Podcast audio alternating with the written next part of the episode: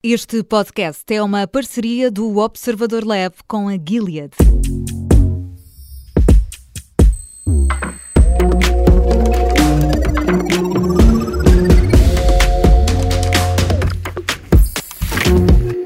Longo dos próximos quatro episódios, vamos falar de terapias celulares, terapias individualizadas concebidas à medida de cada doente. Através deste tipo de terapia, é possível, por exemplo, tirar partido do nosso sistema imunitário, reprogramando as células que nos defendem para o fazerem contra uma doença em específico. Falamos, por exemplo, de vários tipos de cancro. É nesta área que a terapia celular ganha uma importância preponderante numa abordagem inovadora dos cuidados oncológicos e, por isso mesmo, neste primeiro episódio, estamos à conversa com a doutora Fernanda Trigo, diretora do Departamento de Hematologia Clínica do Hospital de São João, sobre uma das doenças que podem ser combatidas através deste tipo de tratamento, os linfomas. Doutora Fernanda, bem-vinda, obrigada pela disponibilidade. Já vamos eh, aqui falar da importância das terapias celulares no tratamento deste tipo de cancro, mas eh, começava por lhe perguntar eh, e por lhe pedir que nos explique exatamente o que é um linfoma. Muito obrigada por este convite e uh, vamos tentar, de uma maneira que quem nos esteja a ouvir, uh, esta palavra linfoma uh, não seja assim uma coisa hum, que, que, não palpável. Porque aquilo que eu tenho ideia é que as pessoas, sempre que nós falamos de cancro da mama, toda a gente sabe o que é o cancro da mama, qual é o órgão atingido, quando falamos de cancro do pulmão, também toda a gente percebe que é que é o cancro do pulmão, qual é o órgão que está atingido, ou do fígado, ou do rim. Quando falamos em linfoma, as pessoas ficam às vezes até quando nós damos o diagnóstico a um doente, olha, o senhor tem um linfoma ou a senhora tem um linfoma, as pessoas ficam um bocadinho o que é isso. Então, assim, muito rapidamente e muito sucintamente para que as pessoas que nos estão a ouvir entendam, o linfoma é uma doença oncológica. Em primeiro lugar, é preciso dizer isso claramente que é uma doença oncológica, que normalmente eh, afeta os gânglios. Eh, as pessoas muitas vezes vêm ter connosco ou são enviadas para os hematologistas dizer que cresceu um carocinho uhum. no pescoço, ou na axila, ou na virilha, ou que o, o, a parte, ou que tiveram de repente, por algum motivo, fizeram um raio-x e havia uma alteração naquilo que nós chamamos de um diastino, ali uma massa. Portanto, digamos que é um tumor, é uma neoplasia, grosso modo, que afeta os gânglios linfáticos e o baço também, por vezes, pode ser atingido. Normalmente, eh, como é que é dizer, eh, provavelmente vamos falar nisso, mas os sintomas que trazem, ou, ou, melhor, melhor, antes, os linfomas, desde logo, há os linfomas de Hodgkin e, em contrapartida, há depois um outro grupo muito grande de linfomas, que é o linfoma não Hodgkin. E esses dois tipos de linfoma são diferentes do ponto de vista biológico, do ponto de vista da apresentação, do ponto de vista até de sintomatologia e também diferentes nos seus tratamentos. E o que é que os distingue também, exatamente, doutora, exato, doutora Fernanda? Dizer também, exato, dizer também que os linfomas uh, são, embora o grande público não conheça muito bem, não esteja muito familiarizado com esta palavra ou com esta neoplasia, mas os linfomas são uh, a primeira doença hemato-oncológica, ou seja, dentro das doenças uh, oncológicas do sangue, para dizer para as pessoas perceberem, do sangue e da medula, o linfoma é a doença mais frequente. Portanto, é uma doença relativamente frequente no campo da hemato-oncologia, não é dos tumores sólidos. Portanto, é aquilo que muitas vezes as pessoas aligeradamente dizem dos tumores líquidos. Uhum.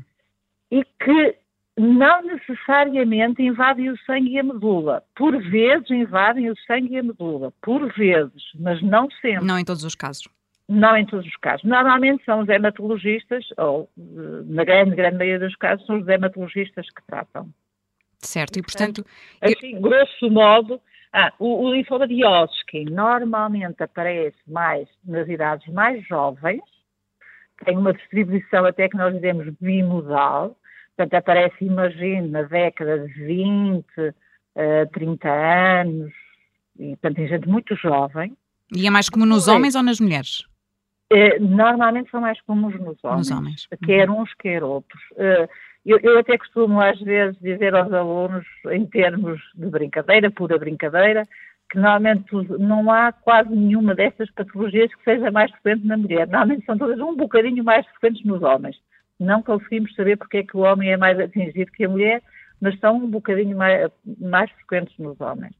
Portanto, eu dizia eu da doença de Hodgkin, do linfoma de Hodgkin, que é mais frequente, então, nas idades de 20 a 30 anos. Depois há, como a própria palavra diz, é uma curva bimodal, há ali um decréscimo e depois na década de 60, 70 anos volta a aparecer. O, de, o linfoma de, Hodgkin, de não Hodgkin não tem esta distribuição bimodal e, portanto, aparece em todas as idades, em homens, mulheres, nem há na criança, infelizmente. Um, e, e, e, pronto, portanto, as idades que mais aparecem. E em relação a, a sintomas a que os nossos ouvintes sintomas, devem estar atentos? Exato. Uh, uh, por vezes, nomeadamente no linfoma de Hodgkin, são muito inespecíficos. O que é que quero dizer com isto? Não é nada que as pessoas apontem, a não ser que palpem os tais carocinhos, não é? Mas a maior parte das vezes não têm febre, não têm emagrecimento, não têm falta de apetite, não têm perda de peso e, portanto, eh, por isso é que muitas vezes até é só feito o diagnóstico quando aparece o tal caroço e depois que eu vou agora dizer que é gânglio, e depois se faz uma biópsia desse gânglio, e então é que a anatomia patológica, o exame anatomopatológico diz que é um linfoma de Hodgkin. Os não Hodgkin, por vezes, não todos, mas por vezes dão uma sintomatologia que já pode ser aquilo que, que até nós dizemos sintomas B, que no Hodgkin pode aparecer, repito, uhum. não é tão frequente, mas pode aparecer, e no não Hodgkin também pode ou não aparecer, que é os designados sintomas B, e que incluímos nesses sintomas B o quê? Se há febre, se não há febre, normalmente as pessoas às vezes dizem tenho um bocadinho de febre ao fim da tarde, mas não é nada que, que, seja uma febre muito alta, não é todos os dias, uma febre insidiosa, às vezes acontece. Perda de peso, por vezes acontece, emagrecimento, ah, emagrecimento, perda de peso, falta de apetite, hum, portanto, alguns sintomas constitucionais, sintomatologia B, que podem alertar para, pelo menos, procurar um médico e ver se há, de facto, algo. E, isso também pode ser comum a outros tumores oncológicos. Uh, o gastrointestinal, o tumor do fígado, do, do pulmão, ainda outro dia, muito recentemente, até uma colega que foi diagnosticada com, com cancro do pulmão, não tinha rigorosamente mais nada a não ser uh, fraqueza e enjoos. E depois foi-se ver e estudar e tinha um cancro do pulmão. Portanto, tudo isto às vezes é um bocadinho inespecífico, mas há que estar alerta para determinadas coisas. E isto acho que é um caso de senso comum.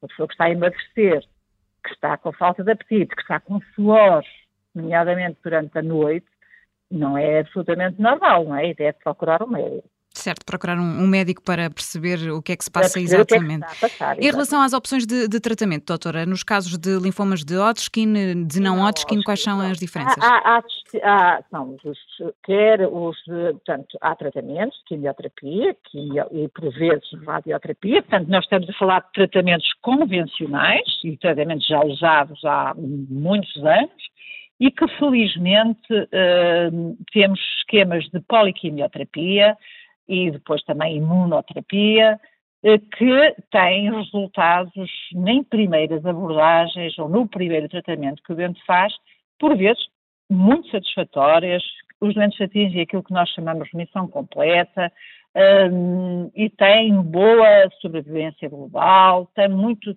têm períodos muito longos sem a doença, que aquilo que é o que nós dizemos, o, período de sobrevida livre de doença. O que é que isso quer dizer? Os doentes são tratados com um ciclo de quimioterapia, quer para Hodgkin e não Hodgkin, ciclos diferentes, obviamente. O tratamento da doença de Hodgkin, ou linfoma de Hodgkin, é completamente diferente do linfoma não Hodgkin. E dentro dos linfomas não Hodgkin há uma variedade imensa e que terá que haver ciclos de quimioterapia, também diversos, conforme o tipo de linfoma. eh, porque há os difusos grandes células B, há os indolentes, há as pequenas células, há os de alto grau de malignidade, há os mais benignos, eh, benignos, entre aspas, que não são de crescimento tão agressivo e biologicamente menos complicados, uhum. mas quer para linfoma Hodgkin, quer não Hodgkin, há os primeiros tratamentos a fazer, são tratamentos standard, tratamentos de quimioterapia ou, radio, ou quimioimunoterapia, e que quer no, no linfoma de Hodgkin, quer não Hodgkin, têm períodos de sobrevivência da doença muito bons e, e, graças a Deus, por vezes, muito importantes. O problema é que estas doenças, infelizmente, têm sempre a possibilidade de ter uma recaída. E nas recaídas, obviamente, o que é que nós vamos fazer? Vamos tentar tratar com quimioterapia ou imunoterapia, mas que, em princípio, que não seja aqueles que eles já fizeram, não é? Porque se já fizeram uma, prova, uma primeira que deu resultado, mas agora nas recaídas vamos tentar Outra abordagem. Ligeiramente diferentes, uma abordagem um pouco diferente. E nós aqui no início desta, desta nossa conversa, doutora, falávamos de terapias inovadoras, da, da questão das terapias celulares eh, CAR-T. Agora, obviamente, como se sabe, eh, nós temos a hipótese de tratar os doentes recaídos e refratários, portanto, que já fizeram uma primeira linha terapêutica, que tudo correu bem, e que depois caíram e depois fizeram uma outra segunda terapêutica e depois é preciso então ou é preciso não, podemos recorrer então às novas terapias celulares, às chamadas CAR-T-cell. Já vamos tendo em Portugal alguma experiência, é verdade, o nosso centro já tem doentes tratados com, com CAR-T-cell, Uh, e que, obviamente, é uma esperança para estes doentes, não é? nomeadamente para doentes jovens, doentes que ainda tenham um bom estado geral, obviamente que uh, teremos que tentá-lo sempre que possível.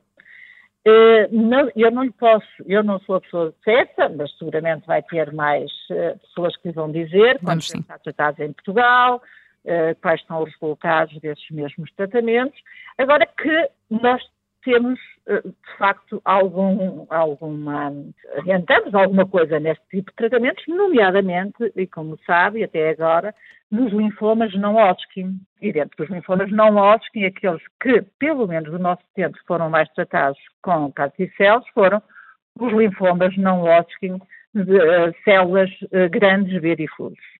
Esses linfomas, pelo menos, tanto quanto eu sei, uh, terão sido o primeiro tipo de linfoma a ser tratado com esta metodologia, com este tratamento CAR-T-cells. Como lhe digo, eu não sei quais são os resultados em Portugal, posso dizer do nosso centro, aqueles, houve uns que correram bem, houve outros que correram menos bem, infelizmente, portanto, também não me parece que possamos dizer neste momento que as carticelas salvam uh, todo o doente com linfoma não Hodgkin, refratário ou recaído em segunda, terceira linhas terapêuticas e que as carticelas sejam milagrosas.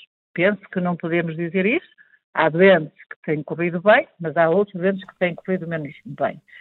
Que isso é uma esperança para o futuro, eu não tenho a menor dúvida e acho que devemos, eh, cada vez mais, uh, uh, sempre que os doentes tiverem condições e sempre que for pertinente, acho que devemos propor o doente para essa terapia.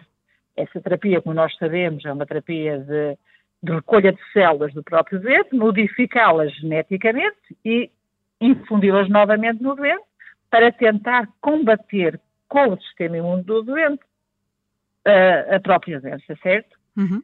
Agora, uh, uh, penso que esta terapia se vai estender a muitas outras patologias, nomeadamente ao mieloma múltiplo, por exemplo, provavelmente ao linfomas Hodgkin de outro tipo que não o difuso células grandes B, como é o do MANT, por exemplo, penso que também será, eventualmente também a leucemia linfocítica crónica, enfim, acho que há uma variedade de patologias, eh, ou melhor, de doentes com, com estas patologias que poderão vir a beneficiar deste recurso, porque isto é uma terapia, não é a primeira abordagem. Pode ser que venha a ser, num futuro próximo, uh, não direi de primeira linha, mas de segunda linha. Neste momento, penso que ainda é preciso pelo menos umas duas ou três linhas prévias. E pronto, e não sei muito mais mas penso que era mais ou menos isto que teríamos para falar hoje, certo? Certo, exatamente. Nós vamos continuar ao longo destes episódios a falar de, de, linfomas, de terapia celular, dos desafios que os doentes enfrentam e dos apoios disponíveis para minimizar o impacto desta, desta doença. Hoje estivemos à conversa com a doutora Fernanda Trigo, a diretora do Departamento de Hematologia Clínica do Hospital de São João. No próximo episódio estaremos à conversa com o Dr. Manuel Abcacis, o presidente da Associação Portuguesa contra a Leucemia. Doutora Fernanda, muito obrigada pela disponibilidade mais uma vez. Olha, eu é que agradeço e espero ter sido suficientemente clara para quem nos possa estar a ouvir.